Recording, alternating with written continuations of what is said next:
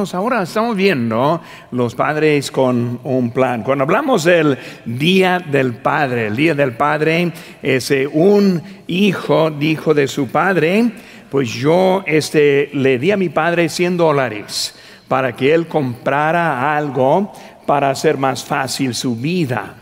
Y luego el hijo dijo que él salió y compró un regalo para mi mamá, ese, porque eso le ayudaría más en su propia vida, ¿verdad? Muchas veces más ayudar a ella para ayudar a nosotros mismos. Ahora también hubo un, ese, un soldado de guerra que también era padre de gemelos y él estuvo hablando acerca de ser padre gemelos o ser de este soldado en una guerra y él dijo que si pudiera elegir entre los dos pues él sería un soldado en una guerra que un padre de gemelas y por eso hablando de cómo es ser padre y también cómo es de, de estar en nuestra vida cuando vemos hermanos esta mañana como padres ¿cuál es su plan como padre?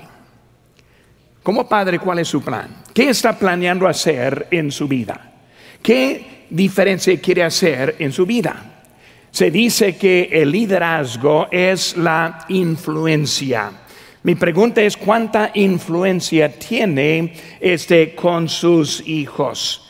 Pero también muchas veces pensamos en cosas grandes que hacen una diferencia muy grande, cuando muchas veces son las cosas pequeñas en, en la vida diaria.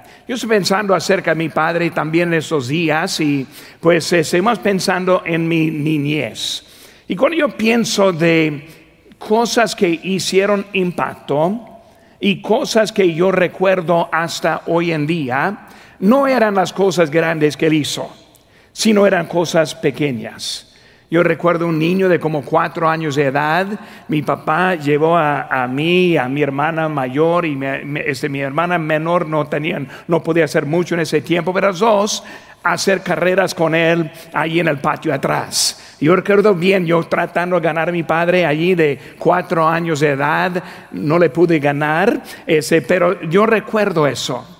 Un recuerdo más que todo es cuando él nos llevó a, una, a la cama de, cama matrimonial y él, mi hermana mayor, mi hermana menor y yo sentados ahí en la cama orando antes de acostarnos. No son las cosas grandes, son las cosas pequeñas. Pero en esas cosas pequeñas hace una diferencia en las vidas.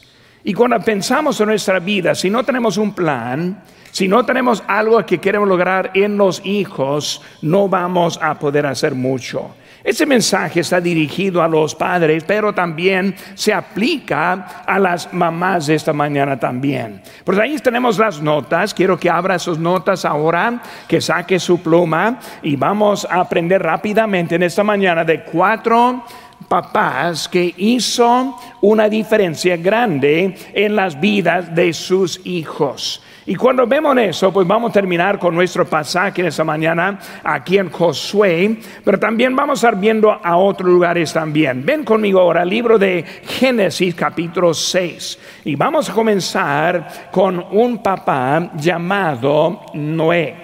Y vamos a ver acerca de Noé en esta mañana para empezar nuestro estudio y nuestro mensaje. También quiero extender la bienvenida a los que están siguiendo en línea en esta mañana. Le animo a que siga hasta el final del mensaje para aprender un poco más de cómo ser un buen padre. Número uno, vemos aquí en Génesis capítulo 6, versículo número 5, dice la palabra de Dios. Y vio Jehová que la maldad de los hombres era mucha en la tierra y que todo designio de los pensamientos del corazón de ellos era de continuo solamente el mal. Y se arrepintió Jehová de haber hecho al hombre en la tierra y le dolió en su corazón.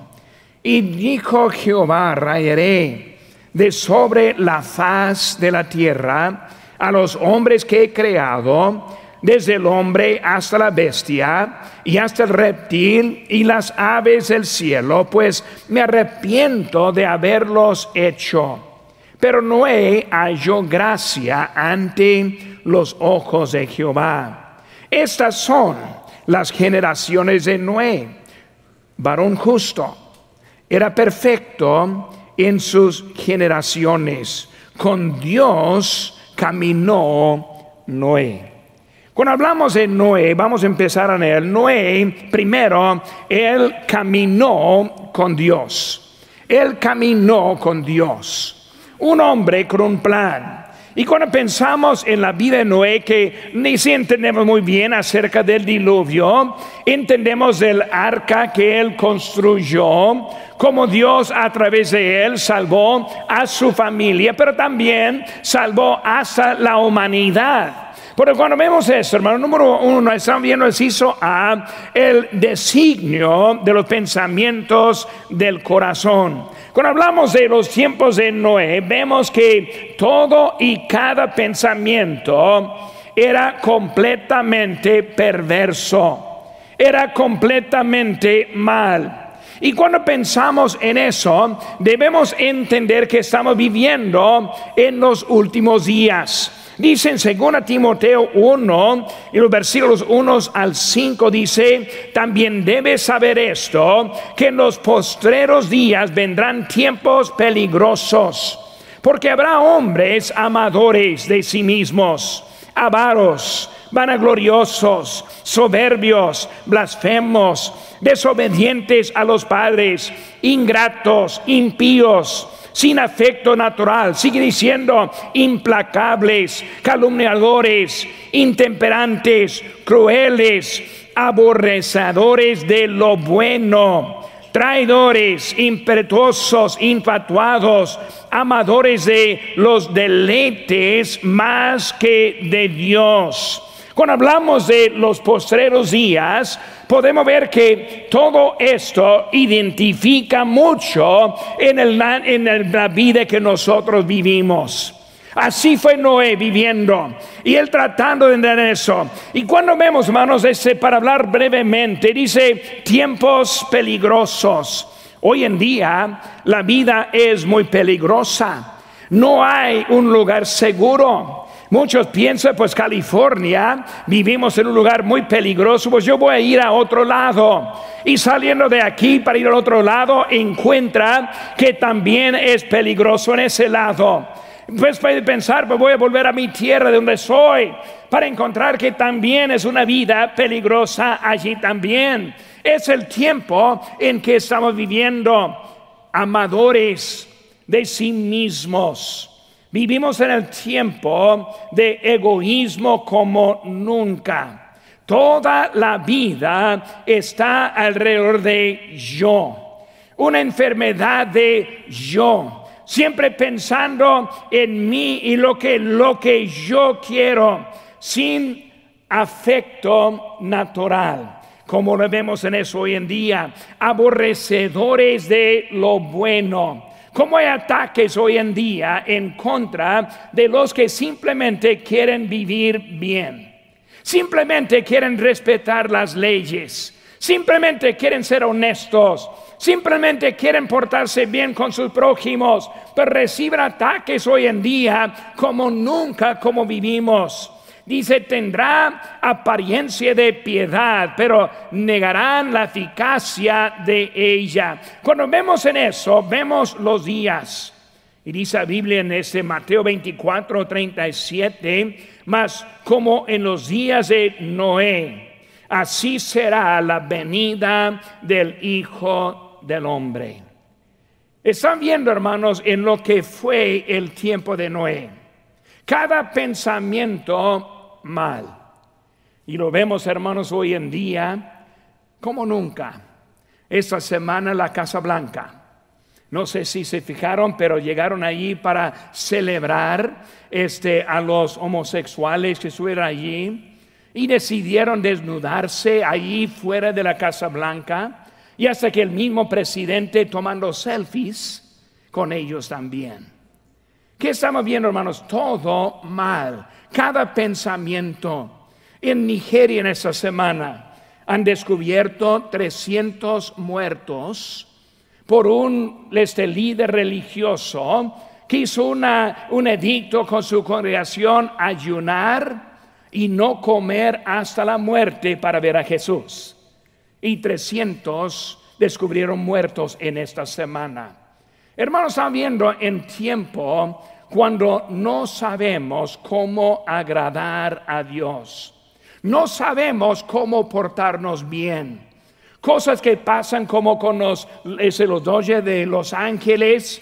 Y la gente piensa, bueno, no me, no me pertenece, no es algo en contra de mí, voy a dejarlo, no voy a decir nada. Y así vivimos en un tiempo con todo en mal manera, los designios.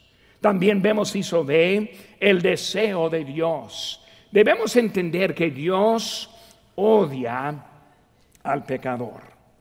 Siempre decimos, y muchos dicen que Dios odia al pecado y no al pecador. Ahora, debe entender, con el pecador no arrepentido, Él cae dentro de ese pecado también.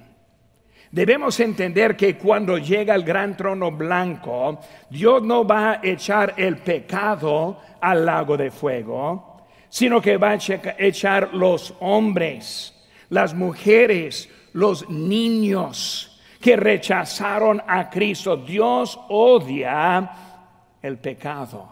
Siempre está en contra del pecado. Y vemos que ahora en Dios, en su deseo, como los días de Noé, vemos también que vivimos como otros tiempos, viendo la vida de los jueces, cuando dicen estos días no había rey en Israel, cada uno hacía lo que bien le parecía. Vivimos en un tiempo cuando todos quieren definir el pecado. Ahora, si usted define el pecado fuera de la palabra de Dios, es igual como los días de, de, los jueces. No me parece que no está tan mal esto. No, pues parece que mi pecado no es tanto. Y así fue el tiempo de ellos y es el tiempo como los reyes, ahí en 1 Reyes 16:30, hizo lo malo ante los ojos de Jehová, más que todos los que reinaron antes de él, siempre en contra de Dios. El cautiverio, vemos que se casaron con extranjeros para adorar a sus dioses cuando hablamos de Jesucristo, vino a caminar en ese mundo y que lo crucificaron. ¿Qué estoy diciendo? La condición de este mundo de mal continuo, siempre mal en contra de Dios. Y luego siguió las edades oscuras. Por como 900 años, estamos viendo que fue un rechazo de Dios y sufrimiento en gran manera durante el, quinto siglo hasta el siglo decimocuatro, encontramos que estuvieron viviendo en el tiempo de oscuro. Y ahora en nuestra época. Hermanos, cuando hablamos en eso, vemos que este está ahí. Dice que Dios se arrepintió. Dijo simplemente que no vale la pena. Yo quiero bendecir la humanidad, pero la humanidad no la quiere. Yo quiero darles, pero ellos no quieren hacerme caso. Yo quiero bendecir sus vidas, pero así son. Por eso vemos que Dios ahora está haciendo algo en contra de ese pecado, doler, un dolor en su corazón. Su deseo era que destruir la humanidad. Qué tremenda. Qué tremendo pensar que Dios, viendo tanta maldad, es Él quien los creó. Es Él quien les dijo, seguidme y les voy a bendecir. Es Él que les ama, pero ellos en contra de Él. Vemos también el hizo C que hay uno que hizo una diferencia y vemos la diferencia que hizo Noé. Todos están mal menos uno. Dice la Biblia que halló gracia. Dice que era un varón justo y perfecto. Dice que encontramos que él llevó a sus hijos en el camino del Señor, en una generación perversa, con todo lo que estaba en contra, encontramos a uno. Y ese hombre salvó a su familia y a la misma vez salvó a la raza humana.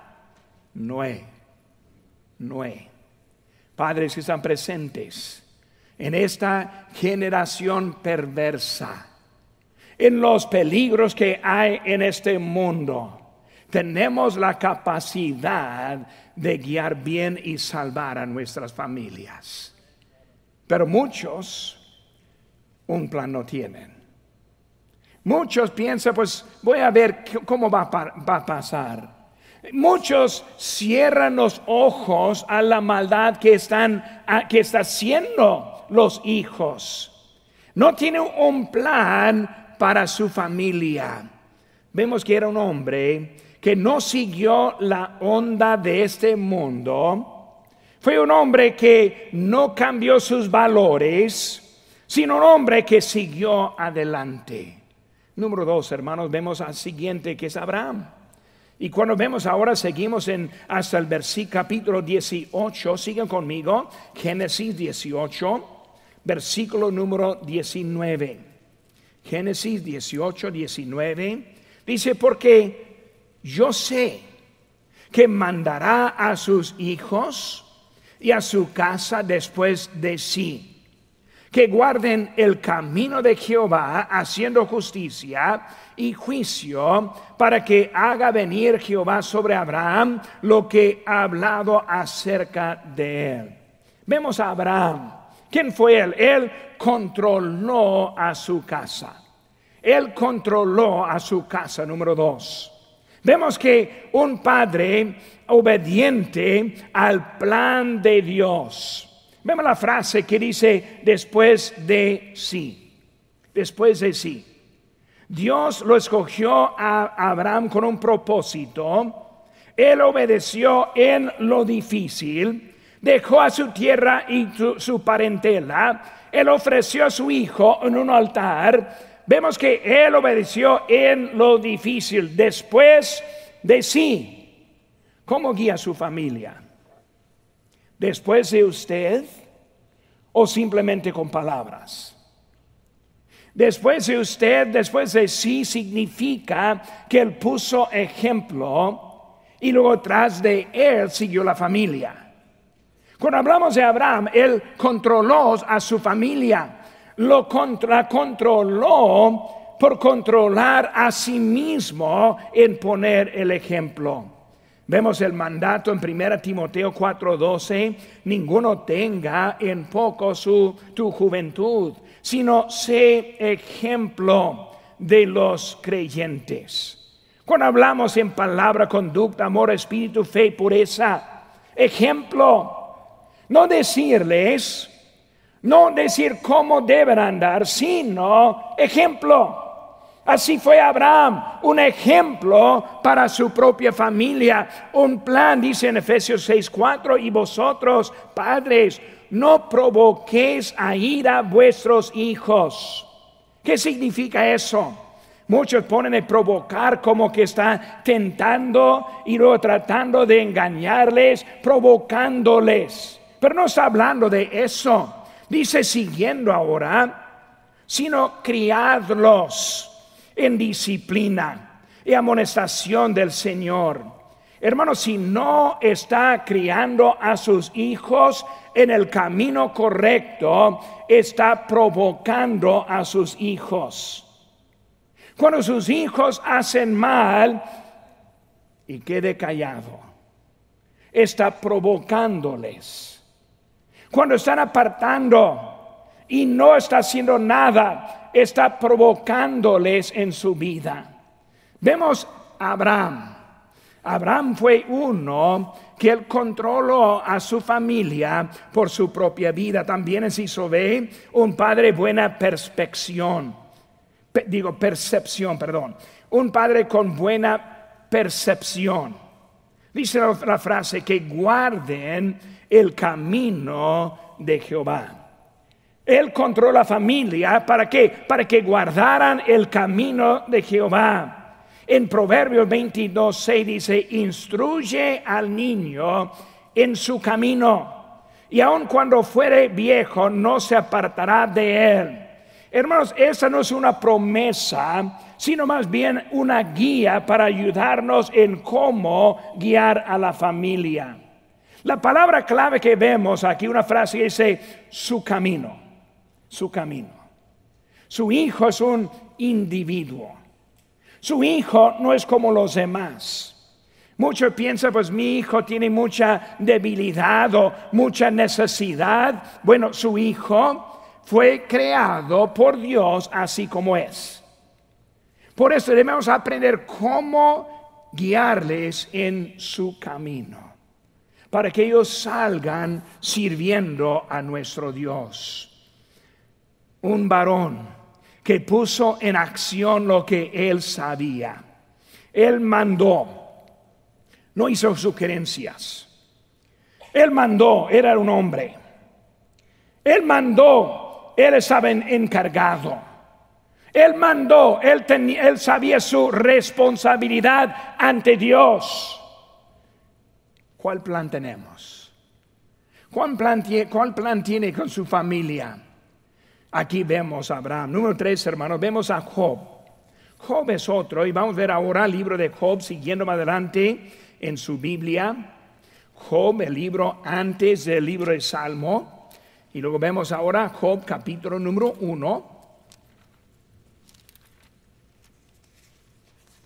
Job capítulo número uno, versículo uno. Hubo un hombre, digo, hubo en la tierra de Uz un varón llamado Job, y este era hombre perfecto y recto, temeroso de Dios y apartado del mal. Y le nacieron siete hijos y tres hijas. Su hacienda era de siete mil ovejas, tres mil camellos, quinientas yuntas de bueyes, quinientas asnas y muchísimos criados. Y era aquel varón más grande que todos los orientales. Iban sus hijos y hacían banquetes en sus casas, cada uno en su día enviaba a llamar a sus tres hermanas para que comiesen y bebiesen con ellos.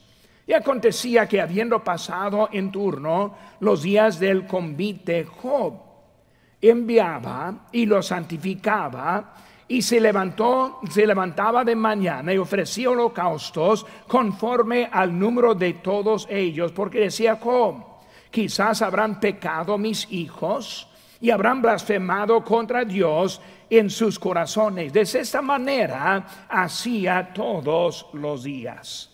¿Qué vemos a Job? Él cuidó de sus hijos. Él cuidó a sus hijos. Vemos que tenía cuidado en la vida de ellos. Pero vemos aún algunas dos cosas de él. Número uno, inciso A, fue un varón perfecto. Ahora, ¿qué significa perfecto? Pues perfección puede significar sin error, sin defecto o sin pecado. Pues obviamente esta palabra perfecta no este, este, está en este sentido porque dice Romanos 3:10 que no hay justo ni a un uno. Por eso Job también era un pecador. Pero está hablando más bien como un varón completo. Muchas veces usamos esa palabra cuando hablamos. Yo puedo hablar de mi esposa y puedo decir, es, mi esposa perfecta.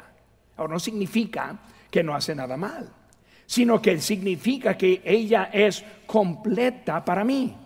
Pues hablando de esa palabra perfecto, habla de una persona completa. Es un trabajador perfecto, no que nunca hace nada mal, sino que él cumple con todo lo que él dice. En este caso vemos perfecto y recto, temeroso de Dios y apartado del mal. En otra palabra, usamos la palabra santificación. Era un hombre que quería vivir una vida recta delante de Dios. Una vida que tenía su propio deseo para él primero. ¿Cuál plan tenemos? Queremos ser un varón recto, completo, perfecto ante Dios Vemos que él estuvo hablando en eso. Él vivía lo que decía. En otra palabra, no era un hipócrita. Él fue un varón bendecido. Pero hermano, cuando hablamos de sus bendiciones, vemos que su vida no fue basada en las bendiciones. Porque vemos como Satanás quitó todo y él mantuvo su integridad. ¿Cómo puede llegar un hombre ser perfecto en su vida. Primero, hermano, ser real. con su relación con Dios. No un falso. No simplemente decir que es un cristiano, sino vivir la vida cristiana. No simplemente diciendo que debes leer la Biblia, sino lee la Biblia. No diciendo simplemente que debe orar, sino ora. Pues hablando de uno que es uno que hace lo que dice. En su tiempo con Dios es real. En sus oraciones es real. Ser espiritual con su conducta. No como un mundano. No como un hombre carnal. Sino mostrando una vida correcta con Dios. Él entiende la responsabilidad que tiene. Cuando yo empiezo a pensar en mi propia vida, recuerdo cuando mi primer hijo nació. Daniel se nació y ahí en Ohio vivíamos y una mañana con bastante frío, como este 20 grados bajo cero, esa fue la temperatura en esa mañana. Y luego yo recuerdo cuando nació, en mis manos tuve mi primer hijo. Cuando lo vi, yo pensé, ¿qué responsabilidad tengo yo? Ese niño depende de mí, no solo para vivir, no solo para comer, sino cómo vivir y tener una vida eterna con Dios. ¿Qué planes tenemos? Cuando ve a sus hijos, ¿le mueve para hacer cambios en su conducta? para también enseñarles el camino correcto. También vemos en Ciso B un padre atento al pecado de su familia. Cuando hablamos, hermanos, de eso, entendemos que en nuestra naturaleza estamos faltando. Somos flojos. Nosotros no queremos hacer mucho. No está fácil vivir y luego estar atento a los fallas de los hijos. Y lo podemos ver ahí en Romanos 7 en su tiempo, lo puede leer, ahí está el texto escrito.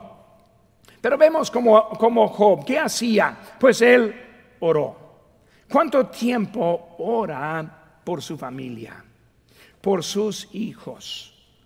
Debe hacer una lista y luego ponerla en su agenda para aprender cómo orar. Hermanos, hay poder en la oración. El miércoles que estamos congregados, tenemos una lista, cada miércoles que damos es algo para ayudarnos en nuestra oración. Job oró. También vemos que no solo oró, sino también hizo holocaustos. Cuando hablamos de hizo holocaustos, nosotros hoy en día no hacemos holocaustos. Pero en otra palabra, él sacrificaba. Él hizo algo más que simplemente orar.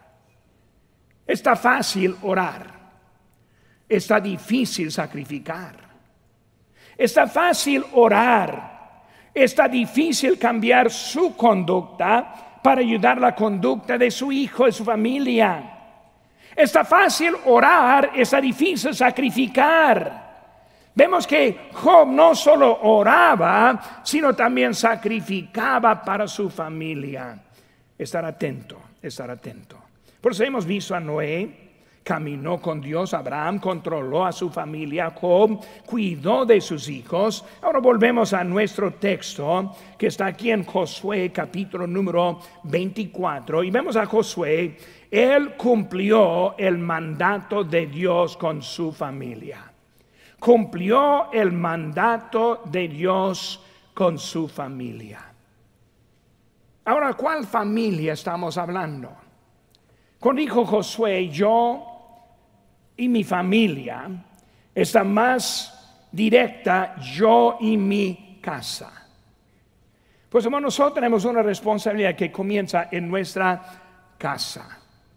Cuando los hijos crecen y salen y tienen su propia casa, es mucho más difícil ahora que antes.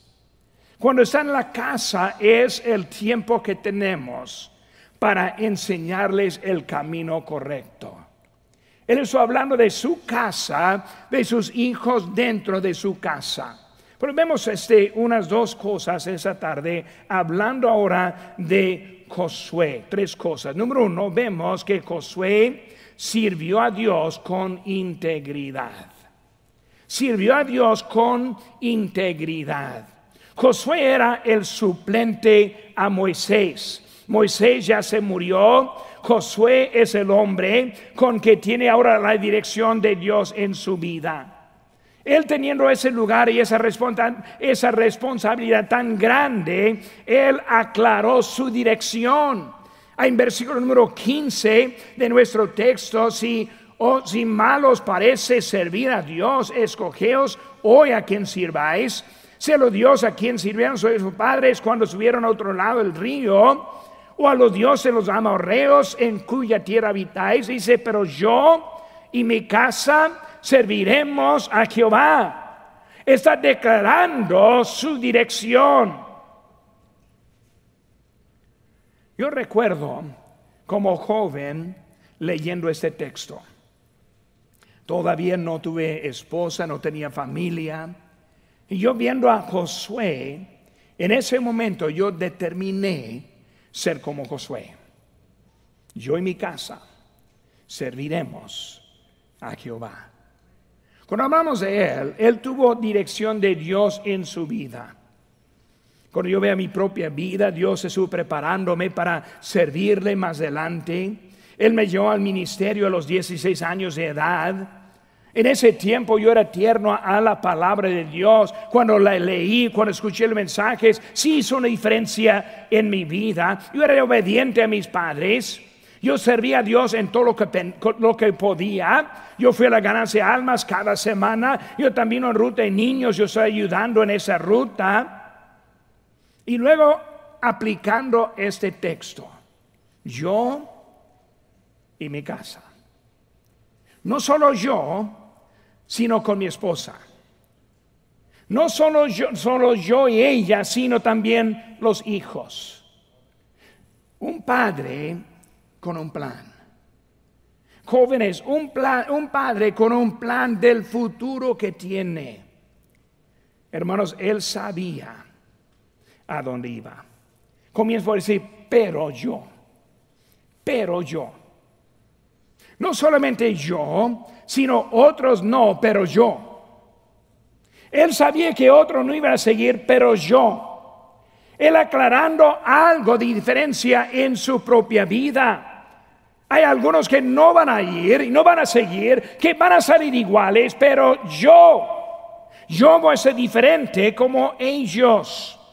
Él, él sabía dónde iba su familia y mi casa. Él sabía el, objeto de la vida, servir a Jehová, su Dios, su Dios. Cada padre necesita tener dirección en su vida. Si Sobé entendió el sacrificio necesario.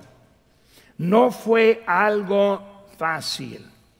Tiene las mismas excusas que él tiene. Él habló de los dioses quienes sirvieron vuestros padres cuando subieron al otro lado del río. Hablando del tiempo de su carnalidad hablando de esas quejas que hacían llegando y faltando comida o faltando agua. Eran sus padres que así vivían. Los que escogieron becerros de oro en vez del Dios. Los que sus padres vivían en la religión, en otra forma de vida. Él está hablando de, del pasado, de otros tiempos. Ahora soy diferentes en el mundo que tiene su tentación, dice, los dioses de los amorreos en cuya tierra habitáis. Muchos dioses hay hoy en día, mucho desvío que hay, mucho tratando de cambiar nuestros valores y principios.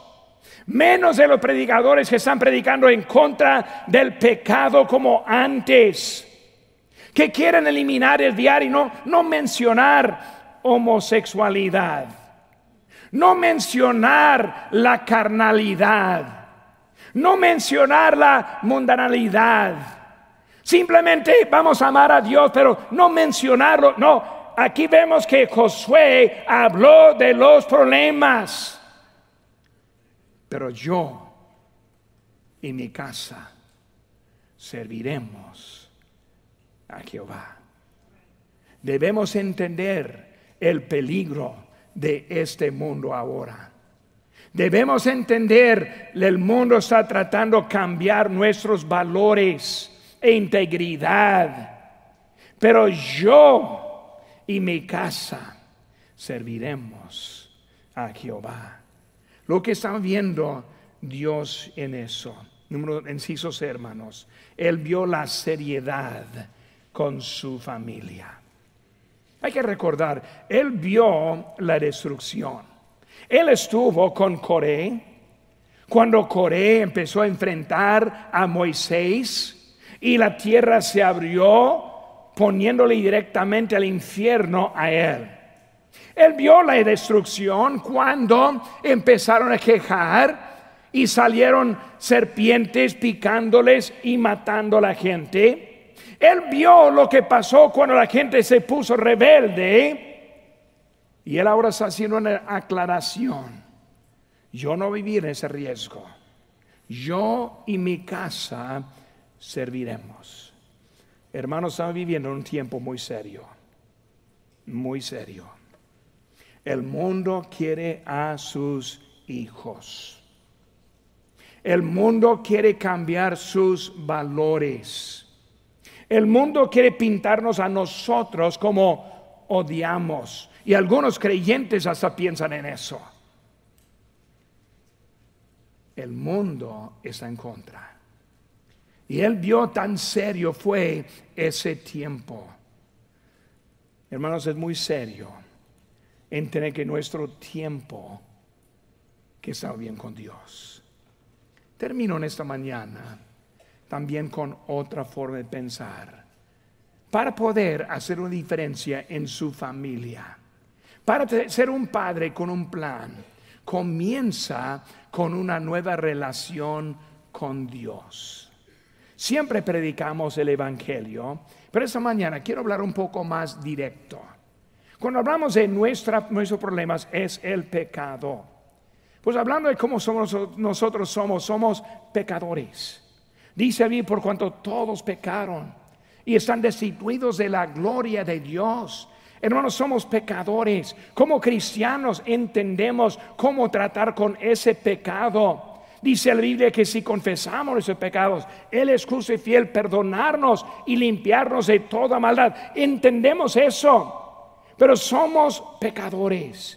Con ese pecado pone una necesidad en nuestra vida, porque su pecado, como el mío, merece el castigo de Dios. Merece el infierno. No, pero pasó, yo no creo en el infierno. Si quiere seguir así viviendo, sigue igual al infierno. Su creencia no cambia nada. Yo vi un artista que dijo en esta semana, la semana pasada, no, pues los que creen el cielo están creyendo una mentira. Bueno, él puede creer eso. No cambia la verdad. Hay un cielo hay un infierno. Si no reconozcamos el pecado, no podemos seguir la vida. Primero somos pecadores. Pero dice la Biblia que aun siendo pecadores, Cristo murió por nosotros. Mi pecado como el suyo merece el infierno. Cristo fue a la cruz con el propósito de morir por usted y por mí. Él tomó nuestro lugar en la cruz. Él tomó el castigo de Dios en vez de nosotros. Porque cuando hablamos, hermano, número uno, somos pecadores, pero hay uno quien tomó su lugar. Pero si no aplicamos lo que él hizo, para, no, para, para nada nos sirve. Pero vemos que el pecado, la muerte, Cristo murió por nosotros, ¿cómo lo hacemos?